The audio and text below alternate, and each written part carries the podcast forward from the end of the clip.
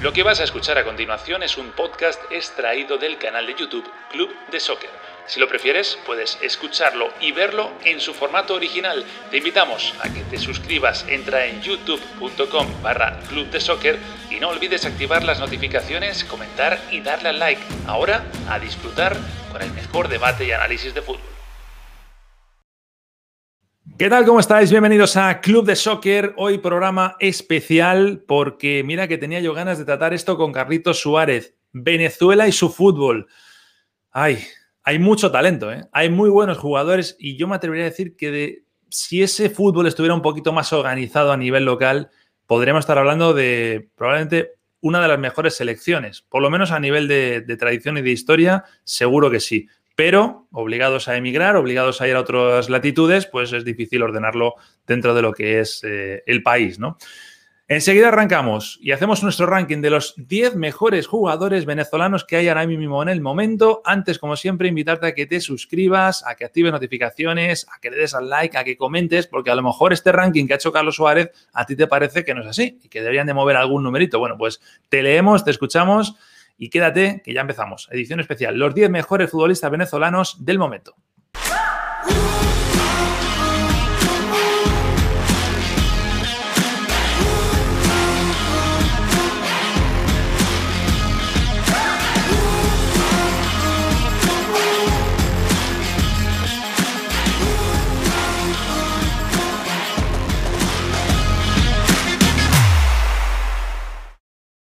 Carlitos Suárez, ¿cómo estás?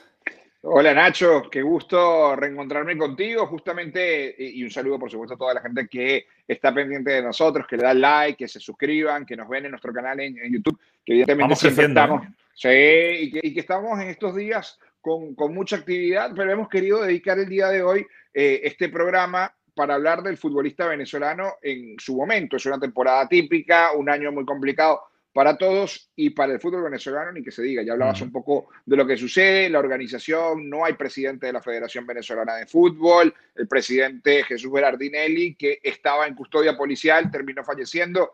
Eh, parece una telenovela lo que sucede en la Federación Venezolana de Fútbol. Ojalá que los nuevos dirigentes o las nuevas elecciones dentro de la federación puedan cuidar un poco un fútbol venezolano que con tan poco con tan poca estructura, ha logrado eh, exportar jugadores y, que sean protagonistas, ¿no? Como los que vamos a ver el día de hoy.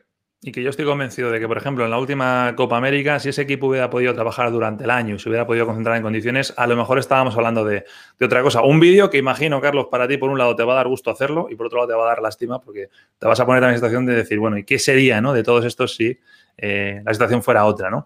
Vamos del 10 al 1, ¿te parece? Sí, señor, vamos a arrancar eh, del número 10. número 10, vamos con José Andrés El Brujo Martínez. Eh, la temporada ha sido muy buena con Philadelphia Union, eh, si tomamos en cuenta que apenas jugó un par de partidos cuando inició la temporada, pero jugó el torneo de MLS Back y Philadelphia Union llegó a semifinales y llegó de la mano de este chico. ya lo habíamos visto en el equipo del Zulia jugar Copa Libertadores de América, pero en MLS Back fue el hombre que dirigía el medio campo del equipo de Filadelfia. Y ahora que vuelve el torneo de la MLS, creo que va a tener protagonismo. Atención con este chico porque pinta muy bien.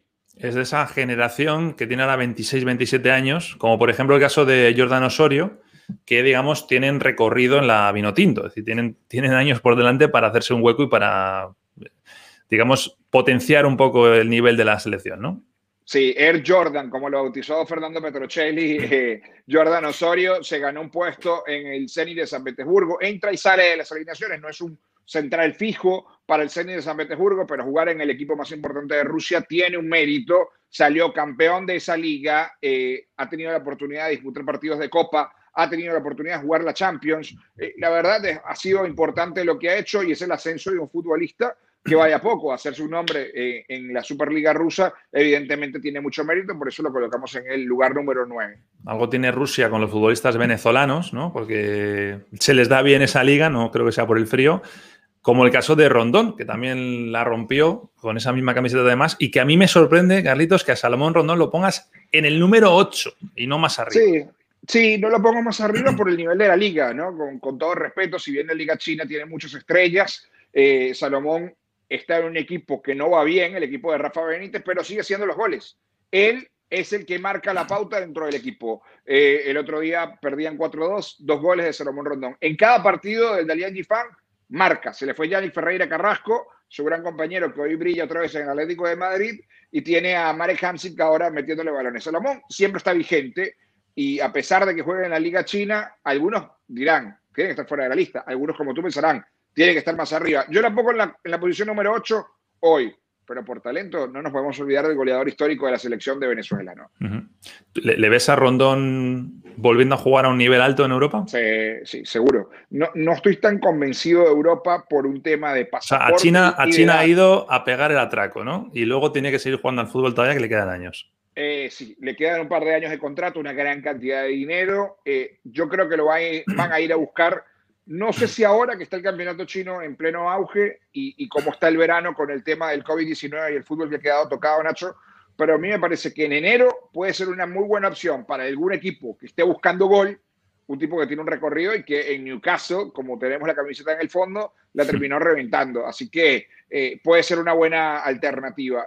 Y lo otro es que si no, seguramente cuando salga de allí en un par de años tendrá 31 para 32 tendrá la posibilidad, Nacho, de, ir a algún equipo grande en América, bien sea México, MLS o, por qué no, en Boca, que es su sueño, jugar en Boca Juniors. Eso sería una buena, buena opción si retoman la liga en Argentina también, que eso es otro punto que hay que tener en cuenta. Bueno, número 7, este es un clasicazo. Este estará siempre en este ranking, ¿no? Sí, cuando, cuando hablamos de jerarquía, Tomás Rincón tiene que estar por su recorrido, porque es una pieza fundamental del Torino. Son muchos años en, en el fútbol de Europa, estuvo en Alemania, se hizo un hueco en el Hamburgo, aprendió muchísimo en el Hamburgo, en el fútbol alemán, maduró mucho y allí pasó al fútbol italiano, tener la posibilidad de jugar en la Juventus, en, la élite de la élite. Bueno, con Torino creo que Tomás Rincón ha hecho un gran trabajo, es un hombre regular y el capitán creo que siempre tenemos que tenerlo, ¿no? Un tipo de emociones fuertes porque no es fácil cambiar de acera en la ciudad de Turín, porque ahí hay una rivalidad tremenda. Y, luego, digamos, de, la, de esta generación de, Rincón, de Salomón Rondón, podríamos decir, Rincón será el primero que deje esto, pero yo no sé qué decirte. ¿eh? Yo creo que este es infatigable. No, es, y no baja el nivel. no, no baja el nivel y yo creo que puede ser una buena alternativa. Yo creo que va a terminar en, en Italia eh, a pesar de que, de que, haya siempre algún interés del fútbol español y hay muchos vínculos, pero quizás la edad, pero eh, está en un estado de forma realmente envidiable el capitán Tomás Rincón y, lo demuestra en la cancha. Es un, verdadero líder, un chico que lo vimos debutar en el sub-17 sudamericano en Maracaibo y que mira hasta dónde ha llegado. Número 6, Chancelor, otro que está en Italia.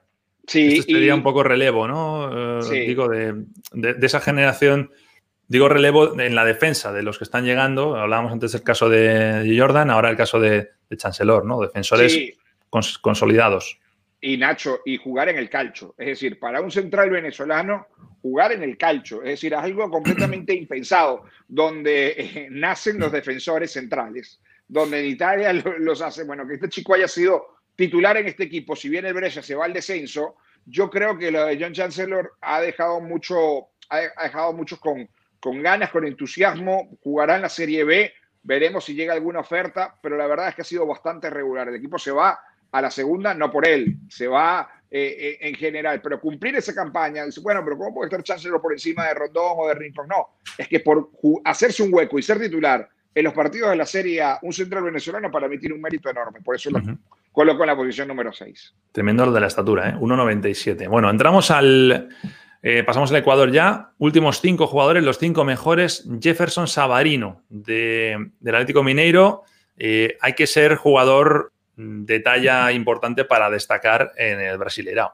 Exactamente, y este chico lo tiene. Había algunas dudas en el Brasileirao porque no lo conocían. Nosotros ya lo vimos primero en Zulia, romperla, y luego en el Real Salt Lake City de la MLS. Allí la rompió la gente se ponía las manos en la cabeza y decía, ¿cómo van a vender al jugador más importante del club? Bueno, no llegaron a un acuerdo en cuanto a su sueldo, no querían pagarle lo que él pensaba y dijo, pues me voy. Me voy a otro lado, primero con Dudamel, ahora con San Paoli, la rompe. No está más arriba, pero la verdad es que esta semana ha estado fantástico Jefferson Sabarino, con incluso uno de los mejores goles del campeonato. Luego, eh, el número 4, viajamos a, a México Esto es un clasicazo de la delantera venezolana, quizás no como titular, pero Aristigueta está siempre ahí. Sí, lo de Fernando Aristigueta es, muy importante porque ya la rompió en el fútbol de Colombia, en el Deportivo Cali, llegó al equipo que se llamaba Monarcas Morelia, ahora acaba de cambiar de nombre en, estos meses a, Mazatlán, y allí la verdad se ha visto muy bien, Fernando. Es un goleador de raza, es un hombre que puede ayudar muchísimo y marcar goles en la Liga Mexicana en el ritmo que, tiene esta liga, la verdad es muy destacado. Eh, no es y por eso yo lo coloco entre los mejores futbolistas del año 2020, incluso en ese top 5, ya con el número 4. De lo que he estado yo cerquita de la Vinotinto, sobre todo en Copa América, yo la conclusión que sacaba de Aristigueta era que es de esos jugadores, más allá del nivel futbolístico, de los que tienes que tener en un grupo, eh, en un grupo humano, de los que suman, de los que no protestan si no están jugando, de los que siempre, siempre están añadiendo o, sumándole al grupo. Totalmente, totalmente. Un chico con, la verdad, una inteligencia tremenda, además le gusta escribir, es como tú bien dices, o sea, es un futbolista diferente.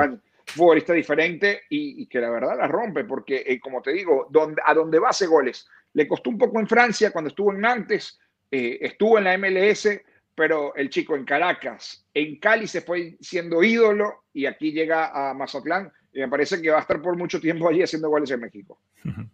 Bueno, podium.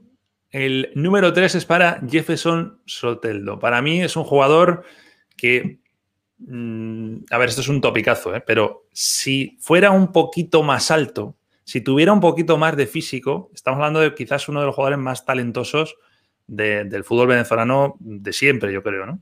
Seguro. Eh, Manzanita, como le dicen a Jefferson, alguno pensará ir a, eh, tiene que estar en el número uno y es una discusión completamente válida porque el año de Jefferson Soteldo ha sido extraordinario. Primero con San Paoli cuando dirigía Santos, ahora en esta nueva etapa. Fue elegido entre el once ideal de los mejores jugadores del Brasileirao. Ahí se las dejo. Con Dani Alves, con Everton, con jugadores que son eh, muy, pero muy, con Gabigol realmente lo de Jefferson Soteldo se pierde de vista. Este chico va a estar en Europa más, más pronto de lo que nos imaginamos. Se dice que el Inter, que Manchester United lo quiere. Yo creo que con calma. Hay que ir a buscarlo a un equipo muy tranquilo, un equipo muy joven, ir a ir a España, quizás, y, tratar por allí de, ir creciendo. Pero la verdad es que tiene, tiene un talento enorme. Si se mantiene así, lo de Soteldo es calidad pura. Soteldo, si no fuera porque es venezolano, podríamos decir perfectamente que es brasileño por el talento eh, que tiene. Número dos, y entramos ya en territorio de jugadores que han sido este año importantes en sus clubes y en clubes que han hecho buena temporada. Darwin Machís con el Granada, vaya temporadón. Temporadón, temporadón en el conjunto de Granada, marcándole a los grandes, Barcelona, Real Madrid, sus víctimas, eh, le marcaba a los equipos pequeños. Fue completamente un jugador vital para el equipo. Bueno, el año pasado sucedió una situación con él porque él era el jugador principal del Cádiz. Cuando el Cádiz llega a los playoffs, se lo quitan para la Copa América. Cádiz no logró el ascenso. Bueno, ahora tendrá la oportunidad la próxima temporada de eh, verse en España frente a lo que fue su ex equipo. Ya ahí mostró un poco lo que podía hacer en Cádiz y en Granada no se equivocaron al ficharlo. La verdad, ha sido una temporada fantástica para mí, discutible, con el número uno. Lo de Darwin Machis es muy, pero muy bueno. También presente, más que futuro, presente de la selección de Venezuela de fútbol. Bueno, el número uno, se preguntará a la gente quién es, pues ni más ni menos que Yángel Herrera. Jugador, eh, yo diría mago, de estos que podríamos decir mago, y luego, a ver si tú entiendes lo que voy a decir, o se me entiende, mejor dicho, para mí es el jugador más europeo que tiene la selección venezolana. Totalmente. lo que te quiero decir? Sí, sí, sí, sí. Una clase, una calidad. Bueno, tuvo Andrea Pirlo de. Técnicamente es una maravilla. De, compañero y a David Villa, que además lo cogió muy bien en Nueva York cuando jugó en New York City. Recuerden, sí, recuerden, pertenece a Manchester City, pero su temporada en Granada es espectacular. Lo cierto es que pasó unos días en Valencia esperando fichar su fichaje no se da todavía. No es el mejor sitio, Valencia. ¿eh? y por el tema de, Gabriel Paulista y su pasaporte, si le deja esa plaza, él fichaba por Valencia. Me parece que está ahora, cuando estamos nosotros grabando este programa, está más cerca de renovar con Granada un año más sucesión y City le sigue frotando las manos. Tiene apenas 22 años. Es un jugador con un talento enorme y también estuvo en la discusión entre los mejores 11 jugadores de la liga. No quedó pero estuvo en la votación entre los mejores jugadores de la Liga Española, que un venezolano esté allí y en esa posición, como tú bien dices, Nacho, creo que hay que darle mucho mérito. Ángel Herrera para mí ha tenido el mejor año del futbolista venezolano. Luego discutimos, Soteldo, Machis, evidentemente todos, todos tienen su mérito, ¿no? Lo bueno es que en ese repaso que hemos hecho, eh, yo veo jugadores de todas las edades, es decir, que el fútbol venezolano está vigente, que el fútbol venezolano tiene futuro y yo insisto, y con eso ya si quieres cerramos, si hubiera un poquito más de orden en el país, en el fútbol del país, eh, si las concentraciones se pudieran hacer en condiciones y no buscando lugares que les acojan, ¿no? Pues sí, yo no digo que Venezuela fuera a ganar la Copa América, ni que vaya a ir a un mundial, no lo sé, pero que estábamos hablando de otro nivel futbolístico, seguro. No, seguro. Y el hecho de pelear esas eliminatorias sudamericanas que siguen en el aire nos hace pensar de que hay una generación importante. Eh, José Peseiro, el técnico de la selección de Venezuela, que no sabemos si seguirá o no, porque todo esto con el tema de la federación ha sido muy, pero muy complicado. Tenía planificado concentrar los jugadores venezolanos en Portugal, pero no solamente los europeos, sino también traer algunos de los jugadores que militan en el fútbol suramericano, como Jefferson, Soteldo, por ejemplo, o el Brujo Martínez de la MLS, para completar el grupo y trabajar en septiembre. Bueno, eso es muy probable que no suceda con todo lo que está sucediendo en este momento y con la suspensión de la fecha. Veremos si para octubre, que están bautados el regreso de las eliminatorias, Peseiro puede contar, eh, no diríamos que con los 10, ojalá pueda contar con los 10, pero por lo menos con la gran mayoría de este ranking que hemos hecho de la temporada explicamos bien, 19-20, ¿no? Hablamos un poco más que todo del año futbolístico, ya veremos cómo le va a los venezolanos en, la próxima temporada. Sabes que te van a salir críticos de los que opinan que los porteros también son jugadores y que se te olvida por ahí un tal Fariñas, ¿no? Sí, lo de Wilker, lo de Wilker no lo coloco porque para mí es el, portero número uno, de, evidentemente, de Venezuela y va ya fichado con Nantes eh, con el Lens, perdón, del fútbol francés, va a tener su posibilidad con un equipo recién ascendido. No lo he puesto porque su año en Millonarios, a pesar de que tuvo cosas importantes y fue interrumpido por el COVID, tuvo algunos roces allí con, con, Pinto y no fue siempre titular indiscutible. Entonces, hoy Wilker se quedó fuera, pero perfectamente puede estar en este ranking y peleando, por supuesto, muy arriba, ¿no?